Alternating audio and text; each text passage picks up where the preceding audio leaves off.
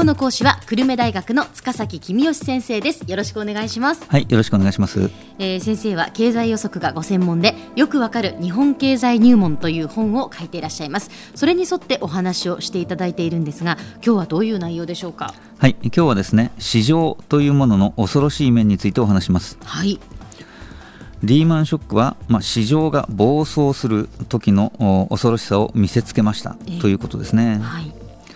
もう経済学の世界では売り注文が買い注文より多いと値段が下がるので値段が下がると売り注文が減って買い注文が増えると。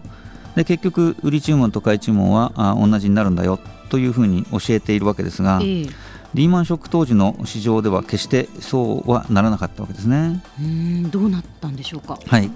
まず住宅市場です。住宅の値段が下がると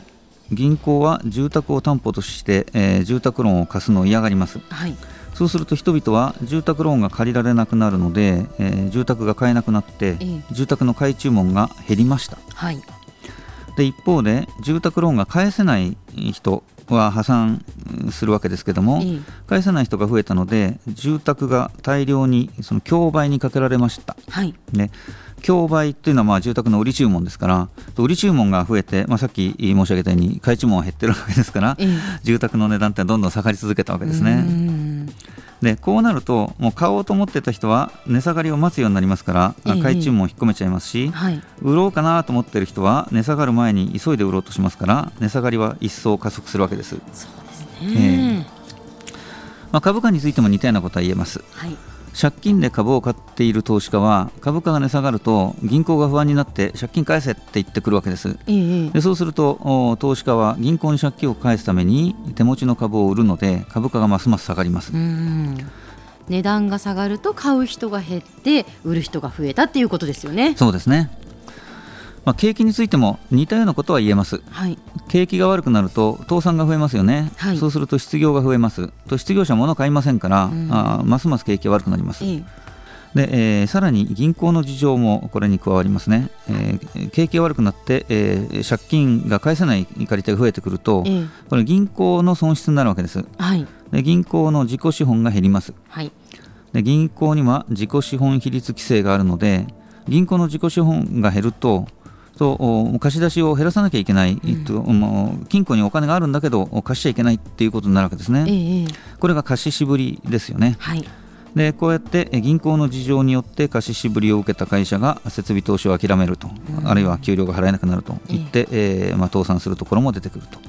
いうことがあって景気はさらに悪くなりますと。うん。景気がさらに悪くなると銀行の不良債権が膨らみますからもう取り付け騒ぎが発生する場合もあります、で危ないと思われた銀行はあみんなが預金を一斉に下ろしに来るので本当に潰れてしまうということがあり得るわけですよね。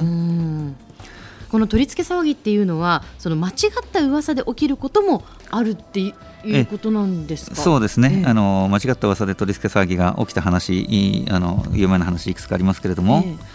危ないという噂が出ただけで、えー、他の銀行からあ金返せと言われて、えー、実際に危なくない銀行でも潰れてしまうという可能性も、もちろんあります。はい。まあ、例えばですけどもね、えー、私とあなたが、まあ、銀行だとしましょう、えー、で私もあなたも A 銀行にお金を貸しているとしましょう、はい、A 銀行は実は黒字で私はそのことを知っていますと、はい、でもあなたはあ A 銀行は赤字なんじゃないかと疑ってますと、なるほど。そういう時に私は一体何を考えるでしょうか。もしあなたが、うん、心配になって A 銀行に金返せって言いに行ったら A 銀行の金庫が空になって A 銀行は潰れちゃうかもしれないねはい、そうだとすると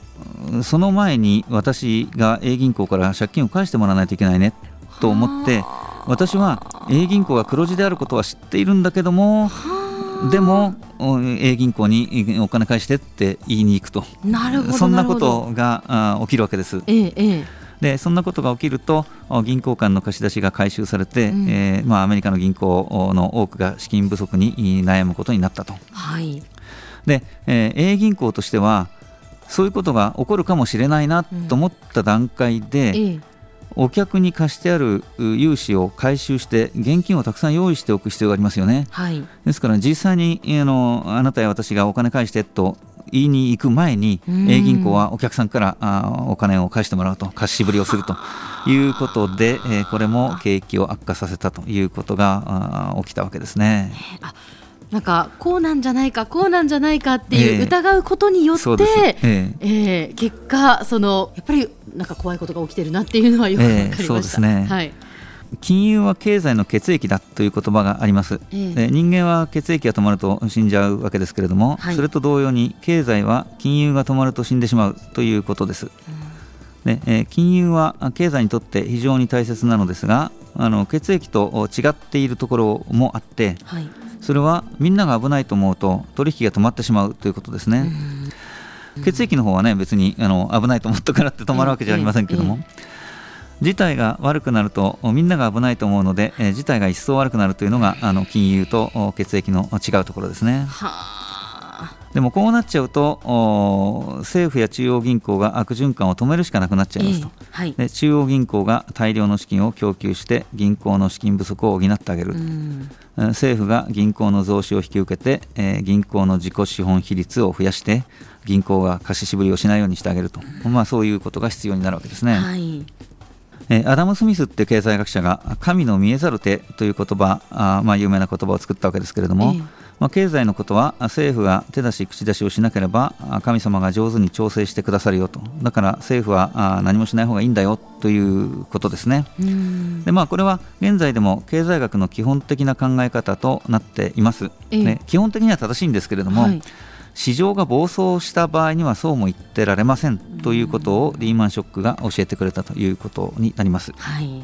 リーマンブラザーズが見殺しにされると市場が暴走を始めるよということを、まあ、当然予想できたわけですからその時点で助けなければいけなかったということなんですけども、そうじゃなかったと。もう大変残念なことだったと思います。なるほど。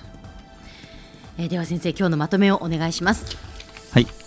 市場は暴走することがあります事態がある程度以上に悪化すると売りが売りを呼ぶなど悪化がさらなる悪化を招く悪循環に陥ります。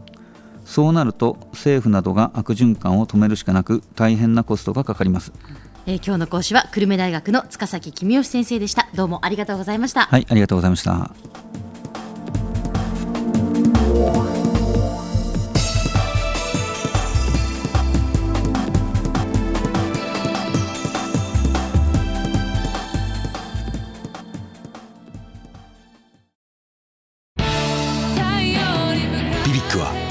州で生まれ